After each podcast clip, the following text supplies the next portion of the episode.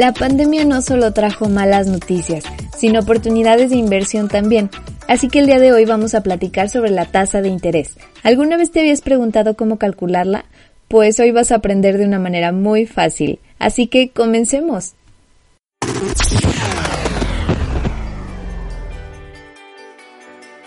Tener una casita propia. Se siente que no les falló a sus hijos y al último no tener ya nada que ofrecerles. No me permitían sacar a mis hijos, entonces me quedé en casa con mi agresor. No importa si eres ama de casa, emprendedora o empleada. Hoy, como en ningún momento de la historia, tener casa propia es una realidad que está a tu alcance. Yo soy Victoria Orozco y en este podcast quiero compartirte tips, consejos e información que te ayudarán a ser dueña de la casa de tus sueños en el menor tiempo posible. ¿Estás lista? Comenzamos. Para reactivar la economía después de esta cuarentena que ha durado meses, los bancos comenzaron una guerra de tasa de intereses, en donde bancos como Santander, Bancomer, Scotiabank disminuyeron sus tasas fijas hasta un 7%.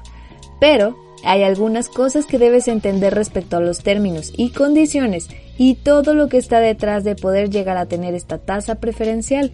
Ya me habían pedido mucho en distintos videos de TikTok. ¿Cómo funciona la tasa de intereses y cómo calcularla? Se me hizo un tema súper importante para dedicarle un podcast completo, porque la tasa de intereses es uno de los factores que puede determinar si un crédito es bueno o no. Así que vamos a verlo.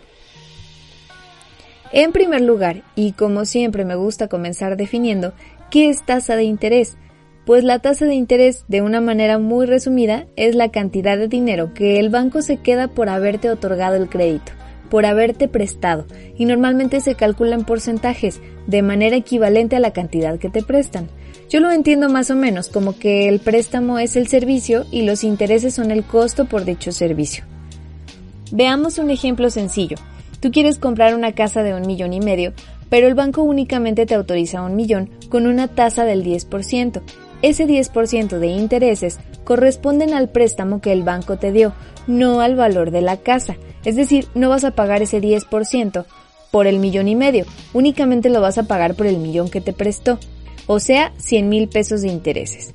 El monto del millón se le conoce como capital y al monto de intereses se le sigue hablando como intereses. Entonces cuando tú estás pagando tu deuda, mes con mes una partecita se va para los intereses y otra va para la deuda, que se le llama abono a capital. Al principio puede que veas que todo se va a tu cuenta de intereses y que casi no realizas abono a capital, pero los intereses se aplican según la deuda que tengas en ese momento. Por ejemplo, si de ese millón de pesos ya abonaste 500 mil y solamente debes otros 500 mil, los intereses que debes son únicamente 50 mil, que corresponden al 10%. Híjole, yo sé que es muy complicado que te explique este tema a través de un podcast, pero lo bueno es que es un programa y lo encuentras grabado. Puedes repetir la información cuantas veces lo necesites, pero de todas formas voy a hacer un video y lo voy a subir a través de mi Instagram. Entonces, veamos. ¿Quién decide cuánto se va a tu cuenta de abono capital y cuánto se va a los intereses? Pues eso depende del banco y lo podrás conocer a través de la famosa y nunca conocida tabla de amortización, que es una tabla donde puedes ver cómo va a ir disminuyendo tu deuda según el periodo que elegiste, 5, 10, 15, 20 años, que actualmente los bancos están dando plazos hasta de 30 años. Para elegir cuál es el plazo que te conviene, tienes que restar a tu salario o a tus ingresos el 30%, que es lo que el banco te permite dar mensualmente, y ver a cuántos años puedes terminar de pagar tu casa con una tasa de intereses, calcúlala aproximadamente entre el 8 y el 12, que es la más alta. Es muy importante que comiences a analizar la tabla de amortización y que detectes muy bien cuándo va a comenzar a disminuir realmente tu deuda, porque hay bancos que al principio de la deuda únicamente pagan los intereses y si te interesa traspasar la deuda a alguien o mejorar tu hipoteca, las opciones que vas a tener no van a ser muchas, porque la deuda va a seguir siendo prácticamente la misma, así que mucho ojo en la interpretación de la tabla de amortización. Y hay muchas personas que piensan, ay, me adelantaron el aguinaldo, haré un abono capital, O me sobró dinero de un pago, haré abono a capital. Y oh sorpresa, hay bancos que te penalizan por el pago por adelantado. Hay otros que incluso en su publicidad incluyen que no hay penalizaciones. Y esto también es muy importante porque si quieres acelerar el pago de tu hipoteca, debes asegurarte de que no te amarren las manos los bancos con este tipo de penalizaciones. De hecho, existen asesores financieros que te hacen estrategias para poder liquidar tu deuda lo más pronto posible. Otra cosa que debes saber sobre la tasa de interés es que puedes elegir entre tres tipos, que es la tasa fija, variable o mixta. Creo que esto ya te lo había platicado en otro podcast, pero aquí vamos a profundizarlo un poco más. Normalmente, y como siempre, les recomiendo que tomen la tasa fija. Por seguridad, la tasa fija mantiene un porcentaje por todo el tiempo de la deuda, los 10 o 15 o 20 años que elijas, pero es la más alta en comparación con las otras dos tasas. Sin embargo, te asegura cuánto es lo que tienes que pagar todo el tiempo. La tasa variable cambia todos los días porque está basada en la tasa de interés interbancario del mercado y cambia constantemente. Por eso únicamente el 10% de los mexicanos que tienen créditos hipotecarios eligen esta tasa. Y en muchas ocasiones esta tasa representa una ventaja, pero para aquellos que les conviene, única y específicamente para esas personas que cuentan con la disponibilidad mes con mes de pagar el doble e incluso el triple del costo del crédito en caso de que la tasa vaya a aumentar. Existen algunos bancos que le ponen un tope a la tasa de intereses. Por ejemplo, Santander te pone un límite del 13% como máximo, es decir, esta tasa no se va a exceder de 13% de intereses y el mínimo va a ser el 4%. Y por último, pues la tasa mixta que combina las otras dos que te acabo de mencionar. De las tres variables de tasas que tenemos, pues siempre te voy a decir que la fija es la mejor porque necesitas seguridad, necesitas tener planeados tus pagos. Y sí puede ser más alta, pero tienes la certeza de que después no va a aumentar. Y también tienes la certeza de que no te va a sorprender con un gasto extra que no esperabas. Pero si tu economía te lo permite holgadamente, contar con un extra por si la tasa aumenta hasta un 20%, puede que te sorprendas porque normalmente la tabla de amortización de una tasa variable es mucho más favorable.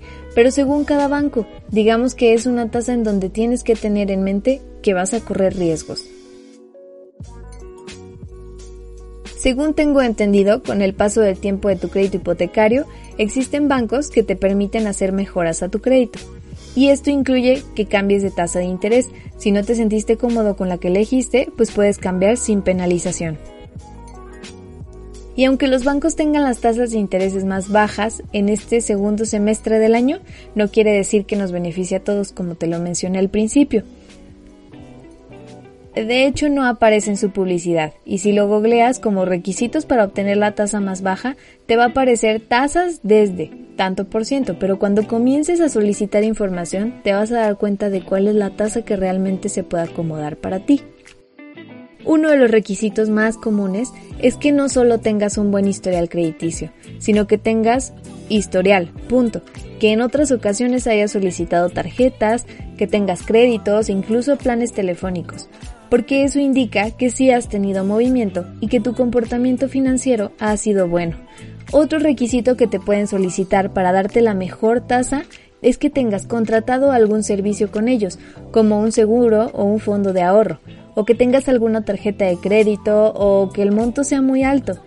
Pero hay otros bancos que tienen estandarizadas sus tasas por el monto de crédito y no te condicionan la tasa, por ejemplo, Bancomer. Yo tuve el gusto de comunicarme con Paola Luque, una asesora financiera de BBVA Bancomer, y tuvo la amabilidad de platicarme esto.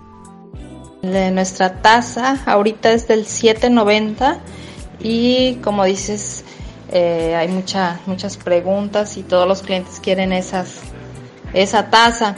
Eh, nuestros clientes en automático por ser por solicitar un crédito hipotecario arriba de 5 millones, les estamos otorgando esa tasa, 7.90. Tenga o no tenga cuenta con nosotros o cualquier perfil que esté manejando. Pero a diferencia también de otros bancos, creo que tenemos esa ventaja. Eh, a nuestros clientes de menor monto también les podemos dar esa tasa de 7.90 eh, vamos a depender del aforo de financiamiento. Nuestro aforo sería el 70% y adquiriendo una propiedad en nuestros desarrollos donde tenemos convenios eh, para poderles otorgar esa, esa tasa. Esto es para que vayas comparando y si te quedó alguna duda o deseas más información, Paola te puede asesorar en cualquier parte de la República. La encuentras en el 322-212-9354. 322-212-9354. Puedes enviarle WhatsApp y con mucho gusto ella te puede asesorar. Esto es solo por mencionarte algunas de las condiciones que te solicitan. Sin embargo, cada banco tiene sus propios parámetros y por ello no te emociones. Debes hacer un trabajo de búsqueda para detectar cuál banco te va a brindar lo que necesitas. También para este tipo de trabajos existen brokers hipotecarios que se avientan ese trabajo de investigación y para ver cuál es la hipoteca que más te conviene. Revisando otro tipo de crédito hipotecario, nos encontramos pues con el Infonavit, que funciona de una manera muy diferente. La tasa de intereses del Infonavit es fija y es del 12% máximo. Responde a un mecanismo de subsidio cruzado, que quiere decir que se le brinda la tasa más baja a las personas que tengan menor salario. Pero ojo con eso de que es una tasa fija porque se paga en UMAS, que son las unidades de medida y actualización. Anteriormente era en veces de salario mínimo, pero ahora para evitar la alza al momento en que sube el salario, se toma en cuenta a través de UMAS, que no aumentan de manera arbitraria con el gobierno. Son varios los factores que hacen que aumente y es el INEGI el responsable de compilar toda esta información. En el caso del Infonavit, la UMA es la única y la exclusiva referencia de pago. No puedes pagar el Infonavit en efectivo.